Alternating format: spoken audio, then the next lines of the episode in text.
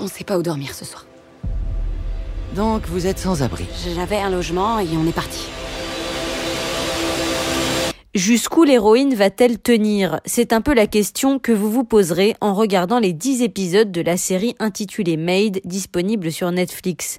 Véritable ode à une jeune mère courage, cette fiction créée par Molly Smith-Metzler ne vous laissera pas indifférent. Je m'appelle Alex et je cherche à savoir comment je me suis retrouvée là. On y suit Alex, une mère célibataire qui, bien que ne venant pas d'une famille défavorisée, va se retrouver sans abri avec sa fille de 3 ans après avoir quitté son compagnon maltraitant.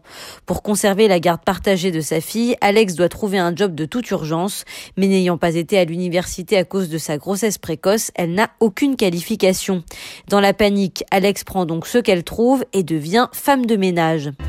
J'ai été admise à la fac je voulais devenir écrivaine, mais je suis tombée enceinte.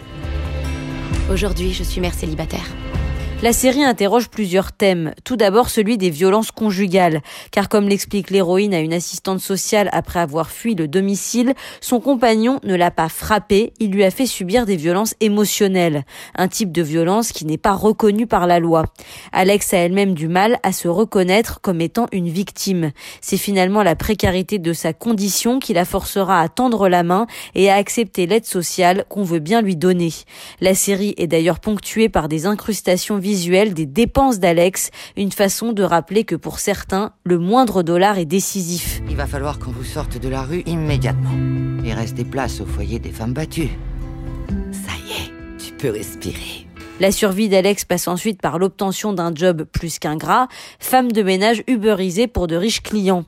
Malgré les heures cumulées par Alex, rien ne semble pouvoir éponger les dépenses inhérentes à l'éducation de sa fille, si faible soit-elle.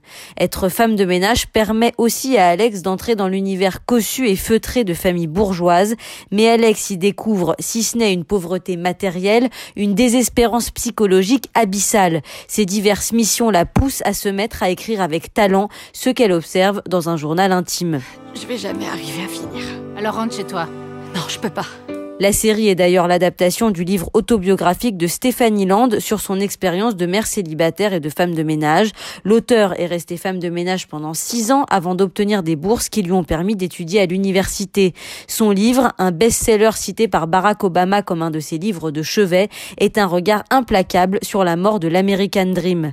L'héroïne n'est en effet ni pauvre ni hors du système scolaire. Son background familial est complexe. Une mère bipolaire magistralement interprétée par Andy McDowell, un père remarié et devenu born-again Christian, un ex-compagnon alcoolique et des études avortées. Ce cocktail, dans l'Amérique profonde de la périphérie de Seattle, conduit mécaniquement Alex à une pauvreté crasse.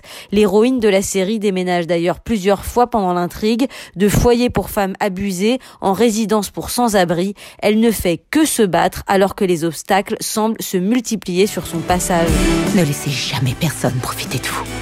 Le rôle principal est confié à Margaret Qualley, étoile montante d'Hollywood, un rôle taillé sur mesure pour cette jeune fable qui semble frêle physiquement, qui parfois ploie sous le poids des épreuves, mais ne casse jamais.